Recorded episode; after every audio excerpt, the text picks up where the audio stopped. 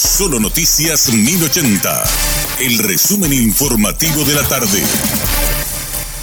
Hola, soy Richard Toñanes y este es el resumen informativo de la tarde. Los jueces Gustavo Amarilla y Rosarito Montanía anunciaron que ya no emitirán resoluciones para enviar a internos a la cárcel de Tacumbú y mostraron su desacuerdo con la decisión del Ministerio de Justicia de reabrir el penal a pesar de la superpoblación y situación de hacinamiento en que viven los reclusos. Los jueces señalan que la entrada de nuevos internos al penal servirá para seguir alimentando al clan Rotela, grupo que tiene el control de la penitenciaría.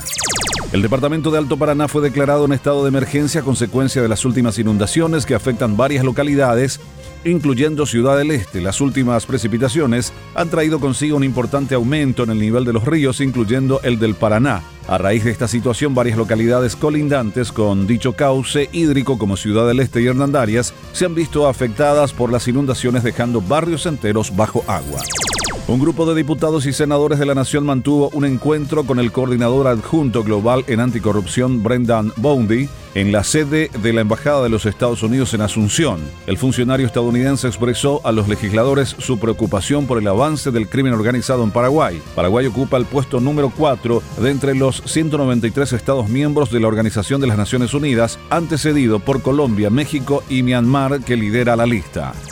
La Dirección Nacional de Migraciones informó este miércoles la inhabilitación temporal del puesto de control migratorio Panchito López ubicado en el distrito de Yabehuirí. El cierre de este puesto migratorio limítrofe con Argentina se produce como consecuencia de la repentina crecida del río Paraná, cuyas aguas han avanzado considerablemente luego de las últimas lluvias. La Fiscalía intervino el regimiento escolta presidencial tras supuesto hecho de lesión corporal ocurrido en la dependencia militar. La agente fiscal Sonia Sanguinés Bidondo, de la Unidad Especializada de Hechos Punibles contra los Derechos Humanos, se constituyó en el regimiento escolta presidencial en el marco de la causa de la investigación fiscal sobre lesión corporal en el ejercicio de la función pública. La intervención se realizó a los efectos de recabar información sobre los hechos viralizados por los medios de comunicación. Aviso meteorológico para el norte, centro, este y sureste de la región oriental, centro, sur y este de la región occidental.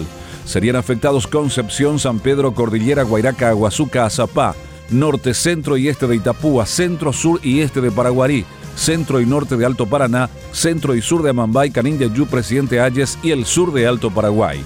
Para estas zonas se anuncian lluvias intensas con tormentas eléctricas moderadas a fuertes, ráfagas de vientos moderados a fuertes y la ocasional caída de granizos. Este fue nuestro resumen informativo, te esperamos en una próxima entrega.